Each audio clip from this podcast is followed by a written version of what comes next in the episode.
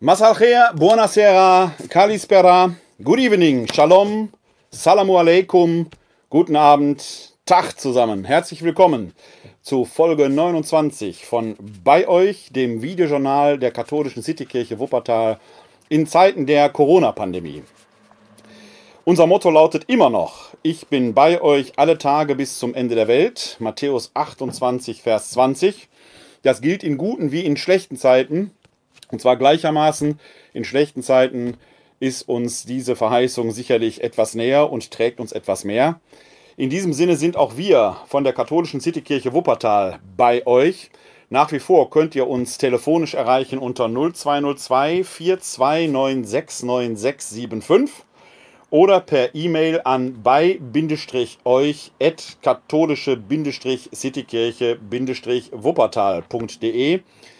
Dort könnt ihr uns Anregungen für dieses Videojournal oder den Audiopodcast hinterlassen, uns eine Nachricht schicken, wenn ihr Gesprächsbedarf habt oder uns anrufen, wenn ihr einfach über Gott und die Welt reden wollt, wenn ihr eine theologische Frage habt oder wenn ihr seelsorglichen Gesprächsbedarf habt.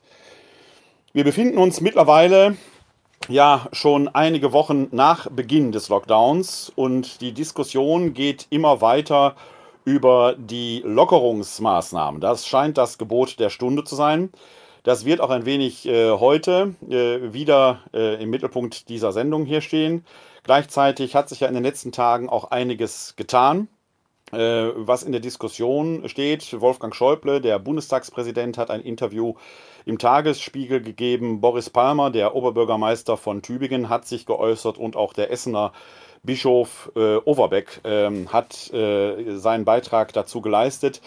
Mittlerweile merkt man, dass es nicht mehr nur um die Fragen geht, ähm, wie wir durch diese Krise hindurchkommen, sondern mittlerweile geht das Ganze auf eine Metaebene, sodass ganz grundlegende Fragen auch der Verhältnismäßigkeit austariert werden. Welche Werte spielen in solcher Krise eine zentrale Rolle? Und das wird in dieser Folge, die überschrieben ist, der Mensch sei Mensch eine wichtige Rolle spielen. Alle wichtigen Angaben äh, zu den Themen, die ich hier zitiere, anreiße, Artikel, die ich äh, hier einbringe, versuche ich hinter in den Show Notes entsprechend zu hinterlegen, die ihr entweder oben drüber findet oder unten drunter oder was die aktuelle Folge jeweils angeht, auch auf der zugehörigen Homepage zu diesem Projekt hier.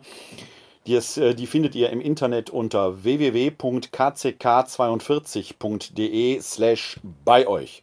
Da findet ihr, wie gesagt, jeweils die aktuellen Informationen, aber auch das äh, jeweils letzte Video oder den letzten Audiopodcast, also den Audiomitschnitt hier aus dem Video, könnt ihr euch da ansehen äh, oder nachsehen. Da findet ihr aber auch den entsprechenden Link, wo ihr die anderen Videos, die vergangenen Folgen findet oder entsprechend den Audiopodcast, den man dann sich auch aufs äh, Handy, aufs Smartphone herunterladen kann und äh, im Auto oder wo ihr sonst unterwegs seid, euch das gerne anhören könnt.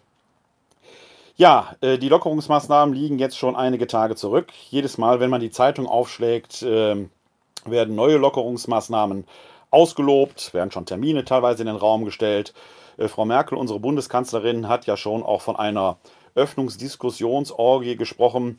Äh, ein Satz, äh, ein Wort, das immer wieder zitiert wird, auch auseinandergenommen wird. Man darf dabei nicht vergessen, dass sie diesen Satz in einem kleinen Kreis bei einer internen Besprechung gesagt hat und es durch eine Indiskretion nach draußen gekommen ist. Und man muss immer, man muss immer egal ob es um solche Texte geht, um solche Sätze geht oder um biblische Texte geht, die Kontexte beachten, in denen das gesagt worden ist. Wenn etwas hinter verschlossenen Türen im Rahmen einer Vertraulichkeit gesagt wird, bekommt so ein Wort, das natürlich etwas steil ist, einen ganz anderen Klang, als wenn man es auf einer Pressekonferenz sagt. Es ist in der Tat ein Wort, das deutlich macht, auch eine berechtigte, wie ich finde, Sorge deutlich macht, dass bei dem vorschnellen Öffnen, wohin auch immer, manches möglicherweise zu schnell geschieht. Und wenn man so jetzt gerade bei diesem Frühlingswetter äh, in die Landschaft schaut, dann merkt man natürlich, dass die Leute fast schon wie befreit draußen rumgehen. Okay, das Stadtbild hat sich geändert, die Menschen tragen Masken. Teilweise gibt es vor den Läden Schlangen, wo die Leute in Abständen stehen. Ich selbst war heute bei einem Kinderarzt, weil ich da etwas abholen musste. Äh, der Warteraum war fast gesperrt, man kam gar nicht so einfach zu dem Arzt rein. Äh, der Aufzug, mit dem man sonst hinauffahren kann, äh, war blockiert. Man musste also durchs Treppenhaus gehen und auf dem Treppenhaus war alle drei Stufen ein Kreuz. Da standen dann die Mütter mit den Kindern und warteten auf Einlass. Das ist außergewöhnlich. Also wir sind noch lange nicht in der Normalität angelangt und man merkt alleine an solchen Szenarien, dass Wachsamkeit weiter geboten ist und das Gebot der Stunde ist. Und da bin ich bei einem äh, bemerkenswerten Beitrag, den ich in der Wochenzeitung Die Zeit gefunden habe. Es handelt sich um die Zeit vom 23. April, also von heute aus gesehen der letzten Woche, die Nummer 18. Äh, und da geht es um die Frage, wie denn Studierende und Professoren äh, in Zukunft von dieser krisenhaften Zeit sprechen. Da geht es um die Frage, welches Narrativ werden wir einmal im Rückblick auf diese äh, krisenhafte Situation haben. Wir sind ja noch mittendrin. Und wie wird man in Zukunft äh, ja, von dieser Zeit erzählen? Der Autor Fritz Breithaupt entwickelt dort äh, fünf Szenarien, fünf Narrative. Äh, das eine Narrativ bezeichnet er als Corona, eine Delle, dann Wiederkehr der Normalität. Das ist im Moment das Lebensgefühl, das die Menschen offenkundig haben. Ja, wir waren da vier, fünf Wochen im Lockdown, war schlimm, war nicht schön, Homeschooling, Homeoffice, für manchen vielleicht sogar erholsam, mal raus aus dem Hamsterrad. Äh, man hat so ein bisschen, manche sagen sogar, man hätte so ein bisschen das Zeitgefühl verloren in dieser Zeit. Das war halt eine Delle. Äh, in der Zeit, wie es erzählt wird, hat man fast den Eindruck, äh, dass es da so ein bisschen auch fast so eine erholsame Zeit war. Und jetzt gehen wir wieder zurück in die Normalität schrittweise. Ich persönlich meine ja, wenn man sich da nicht mal täuscht, aber wäre ein mögliches Narrativ. Ein zweites Narrativ, das er äh, aufzeichnet, was äh, sein könnte, wäre das Narrativ des Aufstiegs der totalen Kontrolle. Die Handy-App, die kommt, der Datenschutz. Überall hört man der Datenschutz, der Datenschutz, der Datenschutz. In Baden-Württemberg hat extra der Datenschutzbeauftragte eine Lockerung des Datenschutzes mit Blick auf das Homeschooling veranlasst, weil die Lehrer und die Schülerinnen und Schüler dort sonst gar nicht die notwendigen Mittel im Internet, wie zum Beispiel Zoom oder andere Praktiken, nutzen könnten, weil die Datenschutzbestimmungen in Staat, Land und Kirche ja so streng sind, dass man solche digitalen Mittel so ohne weiteres gar nicht gebrauchen kann. Ist also eigentlich ein Riesenproblem, dass man jetzt sogar die Datenschutzbeschränkungen lockern muss. Und alleine daran sieht man, dass man äh, äh, jetzt hier in diesen Situationen doch sehr, sehr deutlich danach gucken muss, wie gewichten wir die entsprechenden Rechte? Jedem ist doch klar und jeder auch, dass Datenschutz ein ganz eminent wichtiges, bedeutsames Thema ist. Aber ist das jetzt das oberste Gebot, dass wir da den Datenschutz so hochhalten, wenn es um Gesundheit und um Rückkehr in die Normalität geht? Die Handy-App, die kommen soll. Zwei Modelle stehen ja zur Auswahl.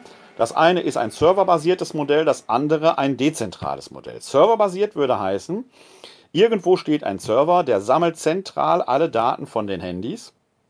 Wobei nicht die Daten persönlicher Natur, sondern das ist ja mittlerweile bei jedem Modell klar, dass dort entsprechende Tokens nur übertragen werden. Also Registriernummern, die anonym sind, die zwar das einzelne Handy im Falle eines Falles registrieren und äh, identifizieren können, nicht aber die Person, die dahinter steht. Was in allen Fällen auch klar ist, ist, es wird über das Bluetooth-System geguckt, in welcher äh, äh, Nähe befanden sich möglicherweise zwei Handys zueinander. Es wird nicht GPS-basiert äh, gesteuert. Also die Daten, die erfasst werden, sind vergleichsweise gering. Bei einem serverbasierten Modell besteht natürlich nur die Sorge, dass da irgendwo jemand mal auf diesen Server zugreift und dann über IP-Adressen und so weiter vielleicht doch die eine oder andere Nachforschung anstellen könnte. Das dezentrale Modell das jetzt äh, etwas intensiver diskutiert wird, bedeutet, es gibt keinen zentralen Server, sondern auf den Handys werden entsprechend alle Daten immer gespeichert. Und zwar auf jedem Handy alle Daten. Dazu muss permanent ein Datenaustausch stattfinden. Das heißt, einmal am Tag lädt sich so ein Handy im Prinzip alle anderen möglichen Daten herunter. Gigantische Mengen, die da durchs Netz gehen werden. Vor allen Dingen wird die Akkuleistung der Handys in den Keller gehen. Alles hat Vor- und Nachteile. Wenn wir jetzt diese Diskussion noch weiterführen, wird diese Handy-App immer später kommen, immer später kommen.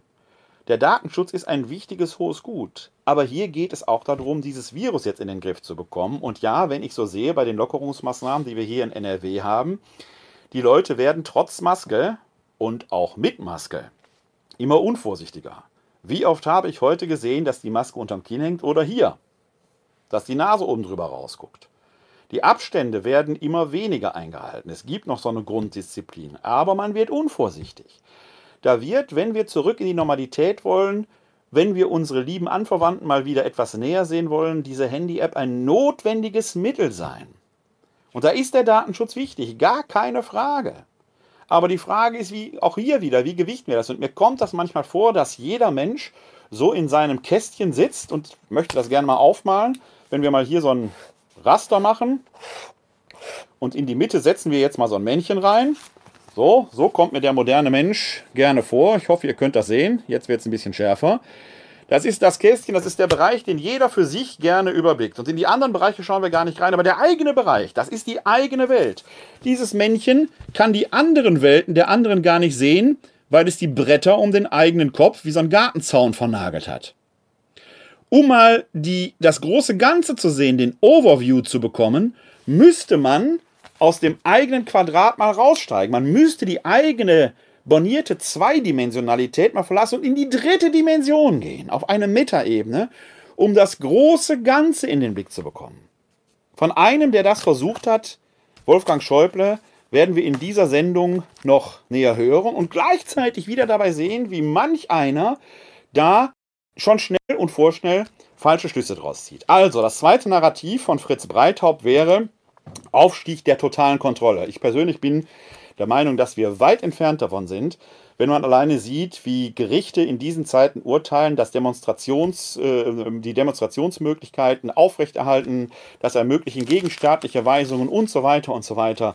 Also ich persönlich habe nicht den Eindruck, dass hier Grundrechte fundamental in Gefahr seien. Das dritte Narrativ wäre, die Stärke der kollektiven Aktion gewinnt. Das große Solidaritätsmodell. Corona, als, gesellschaftliches, äh, als gesellschaftlicher Lernprozess, der für die Zukunft Entscheidendes voranbringt. Wäre wunderschön, wenn das so wäre.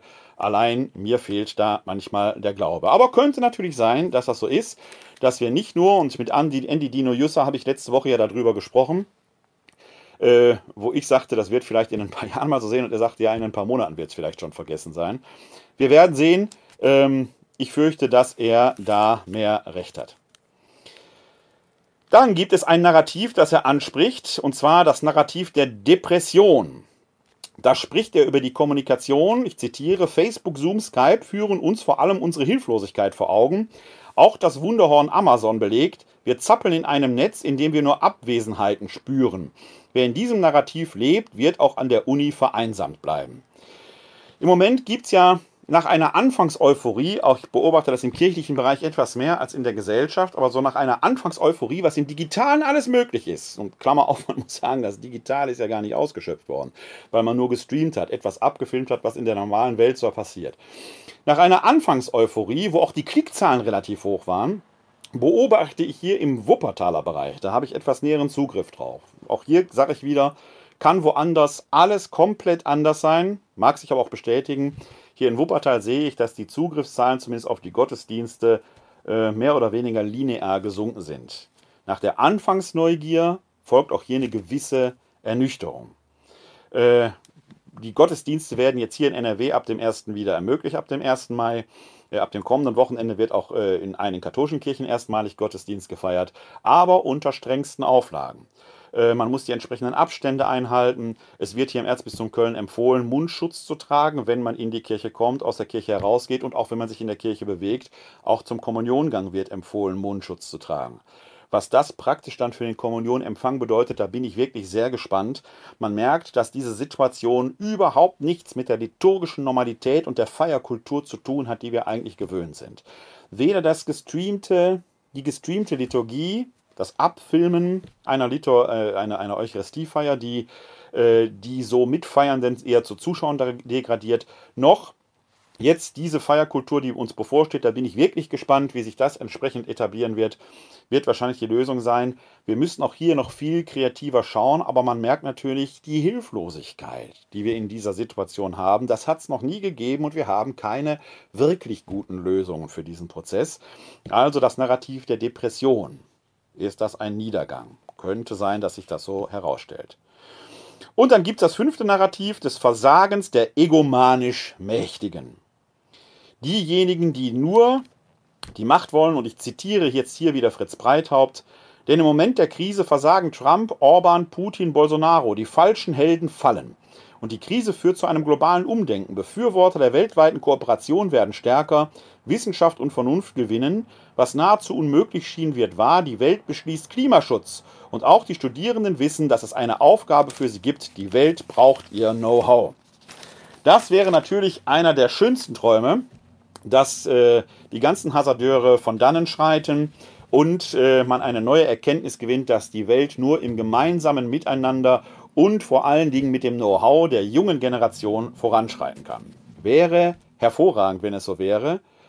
Wenn wir aber jetzt auf unsere Situation schauen, dann merken wir, dass im Moment noch nicht überall das Vernünftige im Vordergrund steht. Und es kann deshalb nicht im Vordergrund stehen, weil wir einfach noch zu wenig wissen. Und da, wo man zu wenig weiß, das ist wie eine Nachtwanderung, wenn man sich in der Dämmerung langsam vorantastet. Da kann man nicht einfach losrennen, da könnte die nächste Schlucht kommen oder einen Baumstamm liegen, über den man stolpert. Da kann man sich nur langsam tastend vorwagen. Es scheint aber, und an dieser Stelle scheint mir der Begriff von Angela Merkel der Öffnungsdiskussionsorgie nicht ganz so verkehrt zu sein, ein Wettlauf darin zu bestehen, wer denn nur schneller ist. Als Protagonisten, wen wundert's, sind die, Meiden, äh, sind die möglichen Kanzlerkandidaten hier in Deutschland ganz vorne mit dabei. Einmal der bayerische Ministerpräsident Söder und der nordrhein-westfälische Ministerpräsident Laschet. Söder ist aber etwas vorsichtiger. Er war aber auch derjenige, der beim Lockdown vorgeprescht ist. Laschet, hat man den Eindruck, möchte eigentlich so schnell wie möglich alles Mögliche wieder öffnen, um zur Normalität zurückzukehren. Ein nicht ganz ungefährliches Spiel zwischen diesen beiden. Äh, einer wird gewinnen, einer wird verlieren, aber um welchen Preis? Aber es gibt noch etwas, was da eine Rolle spielt. Denn man hört in den Medien immer, warum so uneinheitlich? Da sage ich, weil wir ein föderales Staatssystem haben, Gott sei Dank. Denn wenn man sich heute mal die Karte des Robert Koch Institutes anschaut, wo die Hotspots sind, dann muss man sagen, sind die großen Hotspots im Moment immer noch unten in Bayern. Oben in Norddeutschland, in Schleswig-Holstein und Mecklenburg-Vorpommern gibt es so gut wie keine Fälle. Warum also sollte man hier ein einheitliches System einführen bei einem Land, wo mehrere hundert äh, oder über tausend Kilometer zwischen liegen? Warum soll man in Schleswig-Holstein Ausgangsbeschränkungen einführen, wie sie in Bayern immer noch notwendig sind? Da ist es gut, dass wir ein föderales System haben, denn im Moment wird kaum einer quer durch Deutschland fahren und die, die fahren, müssen sich halt dann dran gewöhnen. Okay, aber es braucht nicht überall die gleichen Maßnahmen. Wir leben hier in Nordrhein-Westfalen und die Grenze zu den Niederlanden ist nicht allzu weit weg. Niemand fragt hier danach, warum wir nicht da einheitlich sein müssen, ein anderes Staatssystem. Die sind mir aber räumlich näher als die Bayern. Also was dieses Gejammere um eine Einheitlichkeit soll, erschließt sich mir ganz, weil sie lebenspraktisch für die allerwenigsten von uns von Bedeutung wäre, eine solche Einheitlichkeit. Mich interessiert, was in meinem Lebensumfeld passiert. Und da leben wir hier in Nordrhein-Westfalen eben in einem Land, wo die Lockerungen weiter voranschreiten sollen als in anderen Ländern. Und das beobachte ich mit einer gewissen Sorge. Denn die Frage ist, ob Herr Laschet recht hat, wenn er sagt, er möchte sich nicht von Virologen in die Politik reinreden lassen. Aber es geht um Zahlen, Daten und Fakten, die muss man zur Kenntnis nehmen. Und die Reproduktionsrate ist in den letzten Tagen leicht angestiegen. Heute habe ich nachgeguckt, soll sie wieder leicht gesunken sein. Es ist dann auf und ab. Wir beobachten jetzt aber die Effekte, die wir von vor zwei Wochen hatten. Und es geht immer um die gemeldeten Zahlen. Und an der Stelle muss man schon mal eingreifen und sagen, dass in den Diskussionen immer wieder Schweden als das große Vorbild genannt wird. Da ist wirklich Vorsicht geboten. Denn da sitzen wir wieder in so einem kleinen Kästchen hier und glauben, das wäre schon das Ganze. Man muss aber den Globe bekommen, nur um ein paar Zahlen zu nennen. Das Robert Koch Institut meldet mit Datum von heute, 29.04.2020, aktualisiert um 8.15 Uhr, 6115 Todesfälle in Deutschland, die mit Corona zusammenhängen. Ich betone zusammenhängen. Bei denen weiß man, dass diese Verstorbenen den Coronavirus hatten und es ist völlig wurscht, ob die an oder mit Corona gestorben sind. Die sind im Zusammenhang mit dieser Corona-Infektion verstorben. Und wenn ihnen nur drei Tage Leben genommen wurden durch diesen Virus, dann ist das in meinen Augen tragisch. Für Schweden wird eine andere Zahl gemeldet. Und da lesen wir die Zahl, dass in Schweden, muss einen kurz, äh, kurz eben blättern, äh, am 27. April, also vorgestern, 2274 Todesfälle waren. Da mag der eine oder die andere von Ihnen sagen, da sehen wir es doch, die haben doch viel weniger Tote, obwohl die alles offen haben. Ja, ja. Schweden hat 8 Millionen Einwohner, Deutschland 80 Millionen Einwohner. Umgerechnet ist also die Rate, die Todesrate in Schweden um ein Vielfaches höher als in Deutschland. Man muss da schon die richtigen Bezugspunkte setzen. Man kann nicht einfach absolute Zahlen nehmen, um das mal in den skandinavischen Ländern, die vergleichbare Bevölkerungszahlen zu haben, zu vergleichen. Dänemark hatte am selben Tag, vorgestern, 427 gemeldete Todesfälle, Norwegen 205, Finnland 193. Ob man da Schweden immer noch als Erfolgsmodell handeln kann, ist fraglich. Denn zum schwedischen Erfolgsmodell, und ich verlinke euch den Artikel, der bei T-Online erschienen ist, zum schwedischen Erfolgsmodell in Anführungszeichen gehört auch, dass Schweden im Unterschied zu anderen Ländern nie darauf gesetzt hat, das Gesundheitssystem nicht ganz auszureizen, sondern haben gesagt, wir gehen bis an die Grenze. Wenn jetzt in Schweden noch mehr passiert, wird es dramatisch in Schweden. Nie vergessen, das ist ein 8 Millionen Volk. Wir haben 80 Millionen.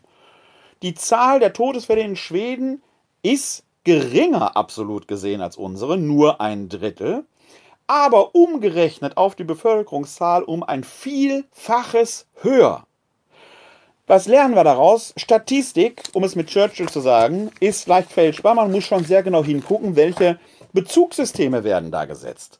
Es hilft nicht, die Sachen einfach so gegeneinander auszuspielen, sondern man muss sehr genau hinschauen. Ob die Öffnungslocker die Lockerungsmaß die Lockerungsmaßnahmen des Lockdowns hier in Nordrhein-Westfalen sich jetzt negativ oder positiv auswirken, werden wir frühestens Mitte nächster Woche sehen können.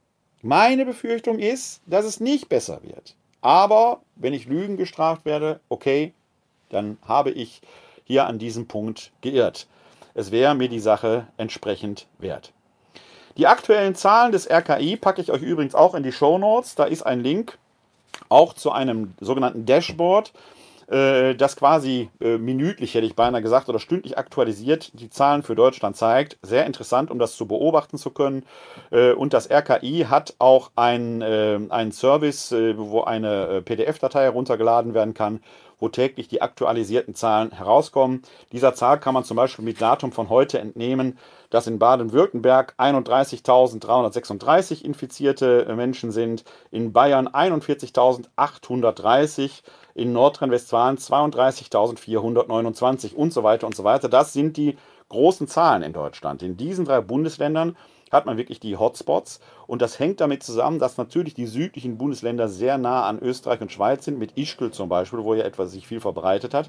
Und hier in äh, Nordrhein-Westfalen war es natürlich Heinsberg. Man konnte das relativ genau eingrenzen. Wenn man sich jetzt nur ein paar Wochen gegönnt hätte, den Lockdown noch aufrechtzuerhalten, hätten wir wahrscheinlich die Reproduktionsrate relativ niedrig bekommen. Jetzt sind die Lockerungen zumindest hier in NRW da. Und wir werden in Zukunft, wenn die Zahlen raufgehen, Gott möge das verhüten, aber beten hilft ja alleine nicht, sondern man muss schon den Verstand benutzen. Wenn die Zahlen wieder raufgehen, werden wir nicht mehr so ohne weiteres nachverfolgen können, wo die Infektionsketten liegen. Das würde mit einer Handy-App durchaus gehen. Die ist aber noch nicht da. Warum man sich nicht diese Zeit gegönnt hat, ähm, ist in meinen Augen die große Frage. Denn bei all dem muss man sich ja immer die Frage stellen, was steht eigentlich im Mittelpunkt? Welcher Wert ist der zentrale Wert, um den es geht? Geht es mehr um die Gesundheit? Wie ist das mit der Wirtschaft? Ich will das gar nicht gegeneinander ausspielen, denn wenn die Wirtschaft am Boden liegt, werden wir auch viele, viele Arbeitslose haben. Es werden Existenzen in Gefahr sein. Auch da geht es um Existenzen und letzten Endes auch um psychische Gesundheit, vielleicht auch um physische Gesundheit.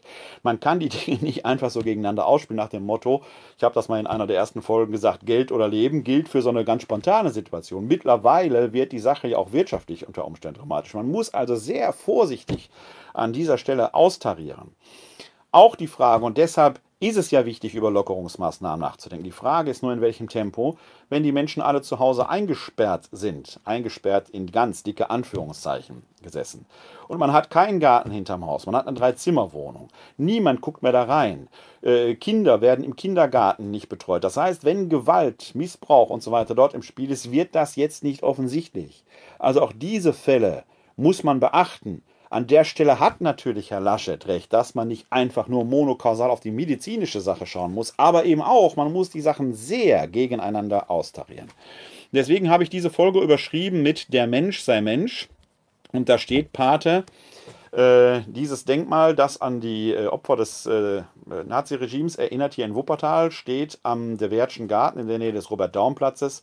Und hinter dieser äh, Figur äh, findet sich dann dieser Satz, der Mensch sei Mensch. Der Mensch als solches ist das Maß aller Dinge. Und in diesen Zeiten muss man sich natürlich auch insbesondere die Frage stellen, was ist mit den Alten und Kranken? Was ist mit denen, die einsam sind, die jetzt keiner besuchen kann? Können wir es uns wirklich leisten, über Monate unsere Großeltern nicht zu besuchen? Was ist mit den Behinderten? Ich habe euch hier in diesem Videojournal und Audiopodcast schon mehrfach darüber berichtet, dass ich ja Vater von zwei behinderten äh, äh, Kindern bin, die mittlerweile erwachsen sind, 22 und 25 Jahre. Die können ihre Freunde jetzt schon seit Wochen und Monaten nicht mehr sehen. Wären die nicht behindert, würden die einfach rausgehen, würden sich treffen. So muss ich sagen, geht nicht. Die Freundinnen und Freunde wohnen in Behindertenheimen. Die können seit Wochen nicht so ohne weiteres aus dem Behindertenheim gehen. Inklusion war doch mal das große Stichwort. Da haben wir alle so getan, als wenn Behinderung gar nicht mehr wichtig wäre. Alle leben normal, ist egal, ob jemand geistig behindert ist, er kann in eine normale Schule gehen. So war es vor ein paar Jahren. Und jetzt? Jetzt werden Behinderte, die angeblich jetzt selbstständig leben sollen, einfach unter Verschluss kann man nicht sagen, aber sie können einfach nicht so ohne weiteres rausgehen. Was ist denn mit dem Inklusionsgedanken? Wie gehen wir damit entsprechend um? In den Werkstätten für Menschen mit Behinderung müssen dieselben Regelungen wie überall anders ja gehalten werden. Aber es handelt sich nicht um einsichtsfähige Personen, nicht überall. Nicht alle können einfach in den nächsten Wochen wieder arbeiten gehen. Das wird ausgewählt werden müssen. Also es gibt eine riesigen, einen riesigen Frageblock äh, an dieser Stelle. Äh, und äh, an diesem Punkt möchte ich auf den Beitrag von ähm, Wolfgang Schäuble eingehen wenn ich ihn denn jetzt hier finde, da habe ich ihn hingelegt, äh, der äh, in einem Interview, das im Tagesspiegel veröffentlicht worden ist, am 26.04. bemerkenswertes gesagt hat. Und man muss sehr genau hinhören. Das Interview ist sehr lang, es ist aber auch sehr bemerkenswert. Er geht zum Beispiel auf diesen Begriff von Öffnungsdiskussionsorgien ein. Er geht auch auf den Föderalismusbegriff ein. Und an einer Stelle sagt schon, dieser Satz ist aus dem sehr langen Interview medientypisch herausgenommen und zitiert worden. Ich lese diesen Satz aber, weil es mir wichtig ist, die Kontexte zu haben, im Zusammenhang vor. Frage, woher kommen die Kriterien dafür? Und zwar geht es um die Kriterien, äh, wie man jetzt vernünftig die wissenschaftlichen Erkenntnisse in politische Maßnahmen umleiten kann. Woher kommen die Kriterien dafür? Man tastet sich daran, so antwortet Wolfgang Schäuble, lieber vorsichtig, denn der Weg zurück würde fürchterlich. Aber wenn ich höre, alles andere habe vor dem Schutz von Leben zurückzutreten, dann muss ich sagen, das ist in dieser Absolutheit nicht richtig. Grundrechte beschränken sich gegenseitig. Wenn es überhaupt einen absoluten Wert in unserem Grundgesetz gibt, dann ist das die Würde des Menschen, die ist unantastbar. Aber sie schließt nicht aus, dass wir sterben müssen. Man muss in Kauf nehmen, dass Menschen an Corona sterben, so die Frage, Antwort Schäuble, der Staat muss für alle die bestmögliche gesundheitliche Versorgung gewährleisten. Aber Menschen werden weiter auch an Corona sterben. Sehen Sie, mit allen Vorbelastungen und bei meinem Alter bin ich Hochrisikogruppe. Meine Angst ist aber begrenzt, wir sterben alle. Und ich finde, Jüngere haben eigentlich ein viel größeres Risiko als ich. Mein natürliches Lebensende ist nämlich ein bisschen näher. Soweit erstmal Wolfgang Schäuble. Ich muss sagen, als ich diesen Satz das erste Mal gelesen habe, gehört habe, und ich habe ihn nur oberflächlich gehört, weil der so als Schlagzeile überall rumzitiert wurde, habe ich mich innerlich ein bisschen aufgeregt. Weil ich sage, wenn das so eine Meinung ist, so nach dem Motto, wir müssen ja alle sterben, dann ist das ja auch nicht so wichtig. Und äh, äh dieser Satz, den er dann äh, da zuerst gesagt hatte, ähm, aber sie schließt nicht aus, dass wir sterben müssen. Und dann der andere Satz, den er hier hatte, äh, mein natürliches Lebensende ist nämlich ein bisschen näher, suggerierte ja nach dem Motto, äh, wenn man ihn so ohne den Kontext hört, ähm, was sollen wir dann? Lass uns doch alles aufmachen, die Alten sind sowieso bald tot. Und in der Tat hat ja der Tübiger Oberbürgermeister Boris Palmer das genau in diese Richtung geäußert, wenn er da einfach gesagt hat, wir retten jetzt Menschen, die in einem halben Jahr sowieso tot sind. Ja, da kann man sich doch nur mit der Hand an den Kopf schlagen und sagen, hat dieser Mann noch alle Latten auf dem Zaun? Was ist das denn für eine Denkweise? Nach dem Motto, das ist lebensunwertes Leben, brauchen wir uns nicht mehr drum kümmern. Was ist denn dann mit den alten, kranken, schwachen, Behinderten, mit denen, die keinen haben? So nach dem Motto, wir wollen leben und wer halt nicht mitkommen kann, der bleibt zurück. Boris Palmer hat sich erst lange gewunden, bis er sich dann endlich doch entschuldigt hat, was auch immer man sich für diese Entschuldigung kaufen mag. Sehr, sehr merkwürdig.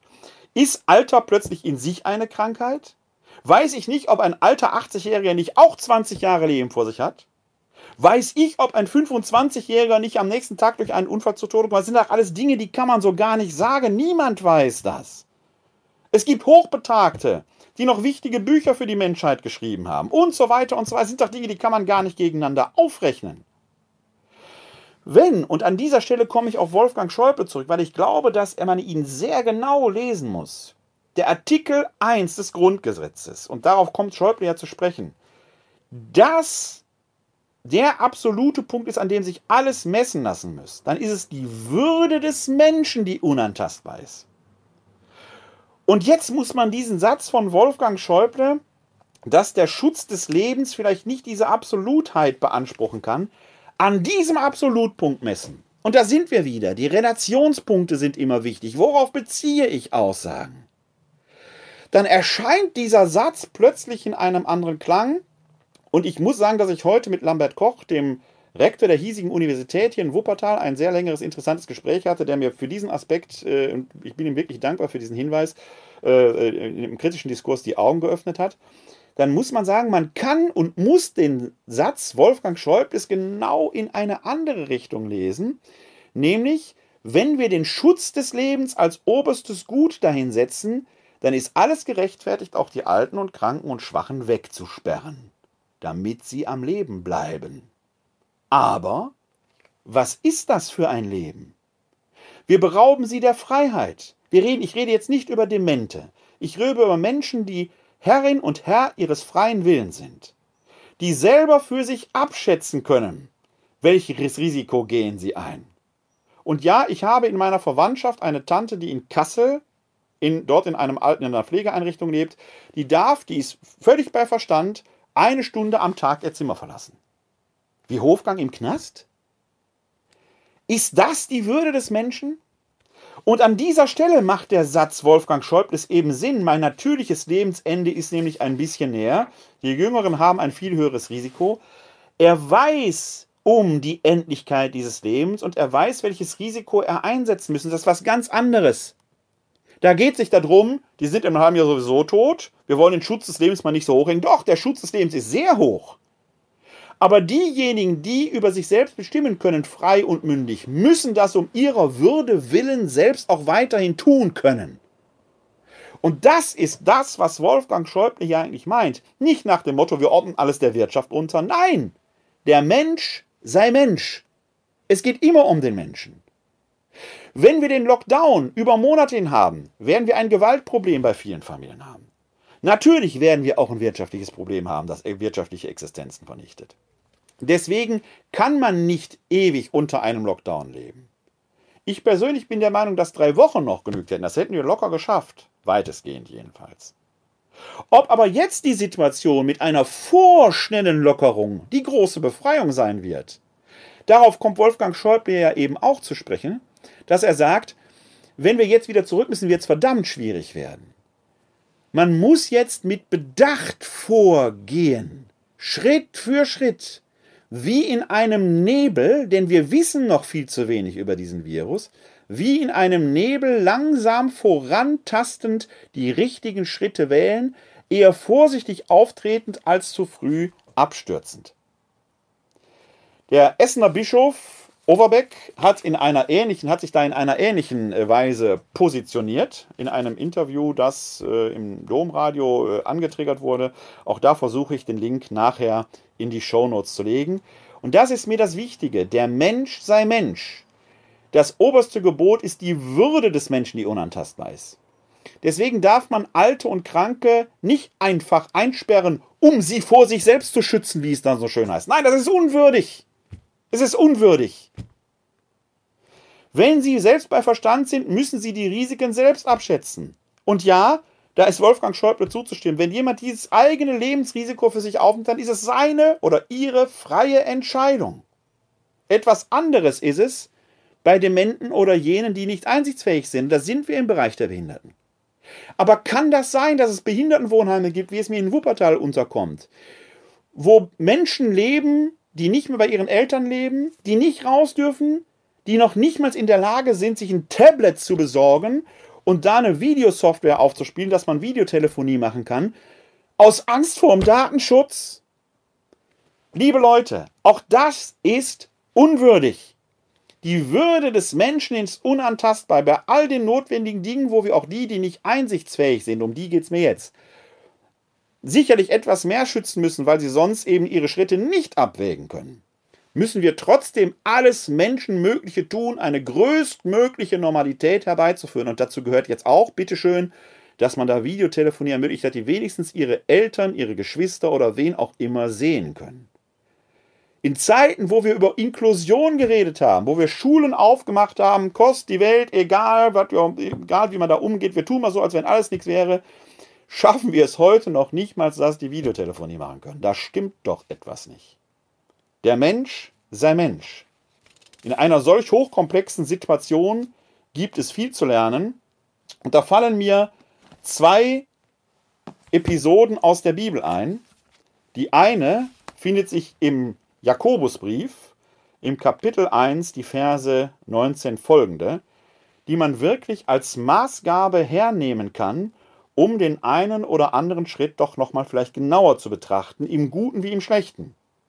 Im Guten meine ich, der Mensch sei Mensch, achtet die Würde, respektiert die Alten in ihrer Mündigkeit und entmündigt sie nicht einfach vorschnell.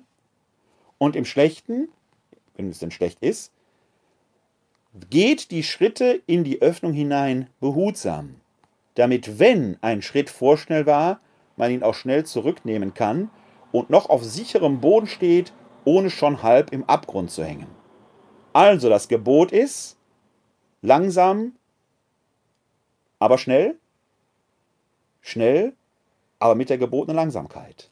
Abwägen. Im Jakobusbrief Kapitel 1, die Verse 19 folgende heißt es, Wisset, meine geliebten Brüder und Schwestern, jeder Mensch sei schnell zum Hören, langsam zum Reden, langsam zum Zorn.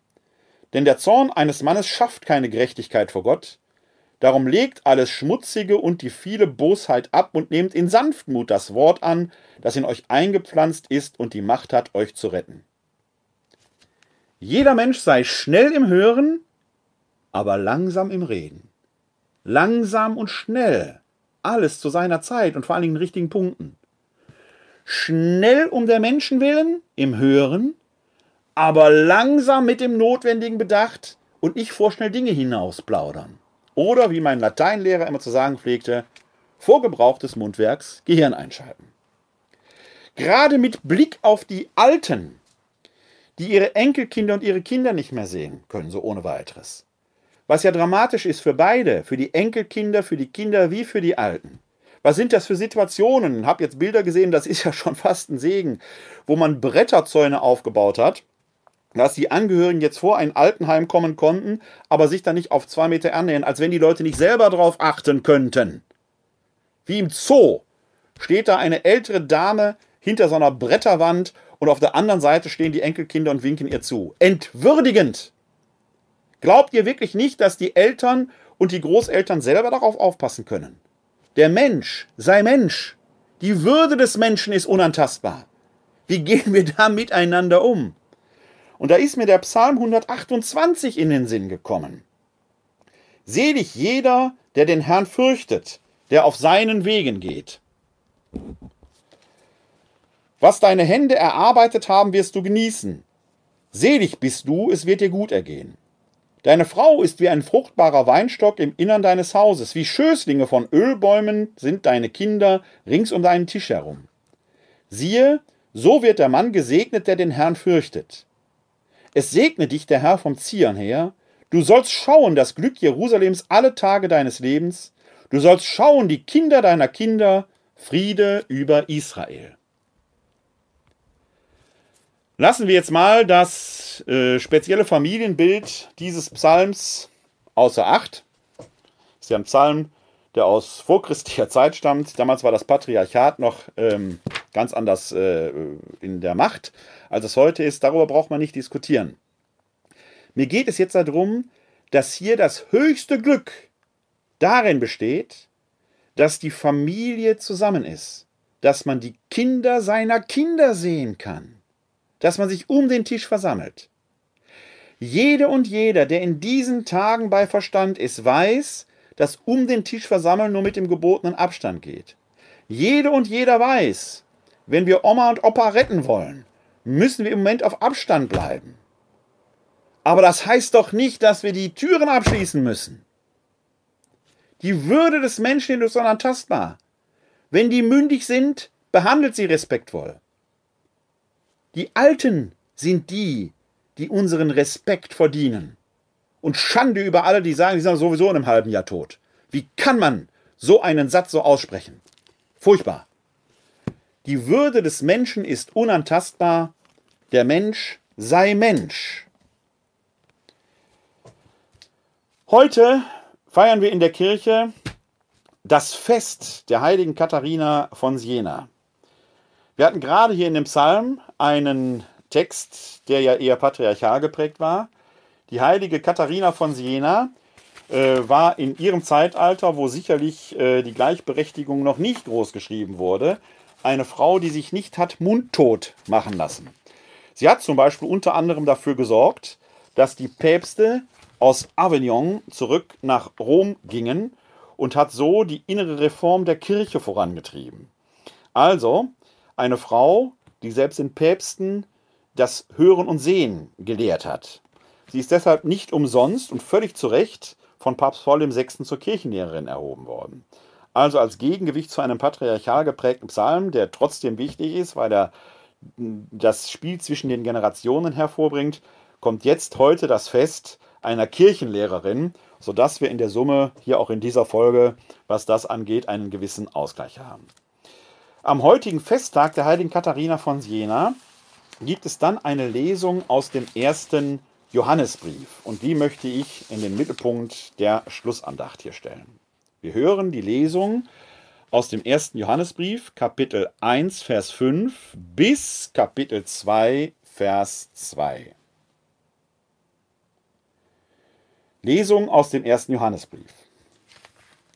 Brüder und Schwestern, das ist die Botschaft, die wir von ihm gehört haben und euch verkünden. Gott ist Licht und keine Finsternis ist in ihm. Wenn wir sagen, dass wir Gemeinschaft mit ihm haben und doch in der Finsternis leben, lügen wir und tun nicht die Wahrheit. Wenn wir aber im Licht leben, wie er im Licht ist, haben wir Gemeinschaft miteinander, und das Blut seines Sohnes reinigt uns von aller Sünde.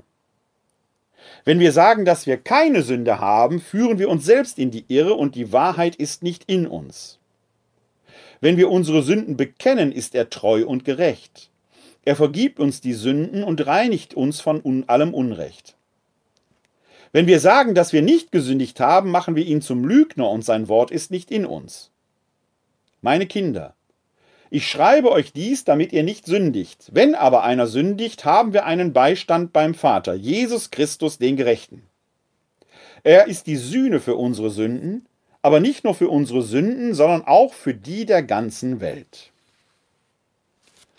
Wort des lebendigen Gottes. Dank sei Gott.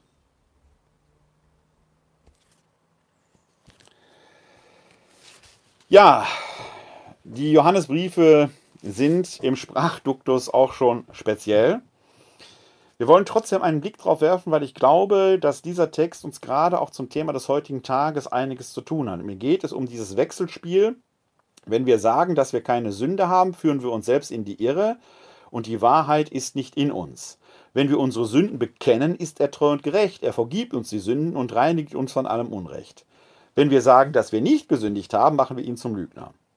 Kurzformel, wir können nicht nicht sündigen. Ja, schon mal ganz wichtig. Alles Streben danach, ganz rein zu sein, macht Gott zum Lügner. Muss man sich mal reinziehen, was der Autor des ersten Johannesbriefes hier sagt. Wir Menschen sind das, was wir sind. Menschen. Der Mensch sei Mensch. Zum Menschsein gehört, dass er fehlerhaft ist. Das macht uns Menschen erst gerade dazu, dass wir sind. Wir haben die Fähigkeit, wie es im Hebräerbrief heißt, gut und böse zu unterscheiden. Das macht uns erst zu mündigen Menschen, dass wir diese Fähigkeit haben. In dieser Fähigkeit können wir uns für das Gute entscheiden. Manchmal möchten wir uns für das Gute entscheiden, müssen aber das weniger Gute tun, weil die Umstände halt so sind, wie sie sind. Und manchmal tun wir das Schlechte aus purem Genuss. Und manchmal müssen wir das Schlechte tun, obwohl wir nichts dafür können. That's life. Wer behauptet, er wäre absolut rein, geht an dieser Stelle an seinem Menschsein vorbei. Das ist also das Erste, was wir tun sollten, erkennen, dass wir fehlerhafte Wesen sind. Und diese Erkenntnis ist in Zeiten wie diesen so wichtig wie nie. Weil gerade diese Erkenntnis mit sich bringt, wenn ich weiß, dass ich irren kann, wenn ich weiß, dass ich Fehler machen kann, dann muss ich mich mit anderen austarieren. Dann muss ich meine Schritte mit Bedacht wählen. Gerade wenn ich darin für andere auch Entscheidungen fälle, und das ist bei Regierenden immer der Fall, die treffen immer Entscheidungen für anderen, ist umso mehr Bedacht zu wählen. Ja, und das Spiel zwischen langsam und schnell ist auszutarieren. Man kann nicht bis zum St. Nimmerleinstag warten. Man muss Entscheidungen treffen. Man kann aber auch nicht zu schnell gehen, dann stürzt man unter Umständen ab.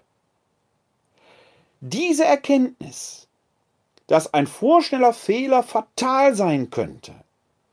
Das sollte uns lehren, dass wir in einem Nebel stochern. Es hilft überhaupt nichts, wenn ein nordrhein-westfälischer Ministerpräsident sagt, ich lasse mir von Virologen nicht sagen, weil die heute Hü und morgen Hot reden. Nein, die Virologen reden nicht Hü und Hot. Die Virologen geben uns ihre Erkenntnisse weiter und sie haben diesen Virus eben noch nicht ganz verstanden. Da kann das sein, dass morgen etwas kommt, was heute noch anders aussah.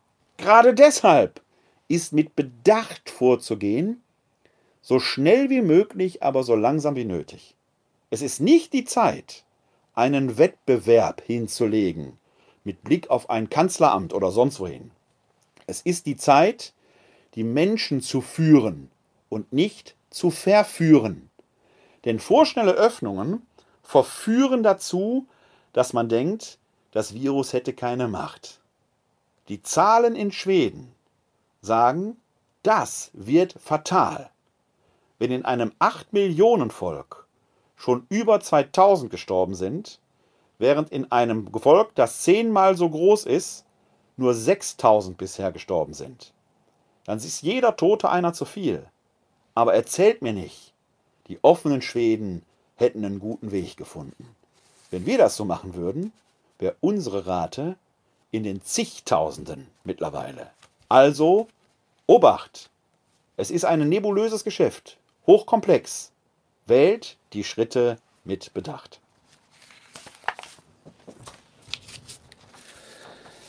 So möchte ich zum Schluss heute ein Lied singen, solange es Menschen gibt auf Erden aus dem Gotteslob. Solange es Menschen gibt auf Erden, solange die Erde Früchte trägt, Solang bist du uns allen Vater, wir danken dir für das, was lebt. Solang die Menschen Worte sprechen, solang dein Wort zum Frieden ruft, solang hast du uns nicht verlassen, in Jesu Namen danken wir. Du nährst die Vögel in den Bäumen, Du schmückst die Blumen auf dem Feld. Du machst ein Ende meinem Sorgen, hast alle Tage schon bedacht. Du bist das Licht, schenkst uns das Leben. Du holst die Welt aus ihrem Tod. Gibst deinen Sohn in unsere Hände, er ist das Brot, das uns vereint. Darum muss jeder zu dir rufen, den deine Liebe leben lässt. Du Vater bist in unserer Mitte, machst deinem Wesen uns verwandt. Der Herr segne uns, er bewahre uns vor Unheil und führe uns zum ewigen Leben. Das gewähre uns der dreieine Gott, der Vater, der Sohn und der Heilige Geist. Amen. Hosanna, Jeshua. Hilf doch. Gott hilft. Halleluja. Heute ist nicht alle Tage. Ich komme wieder. Keine Frage. Nämlich am Freitag, dem 1. Mai. Bleiben Sie bis dahin gesund und helfen Sie anderen, gesund zu bleiben. Glück auf!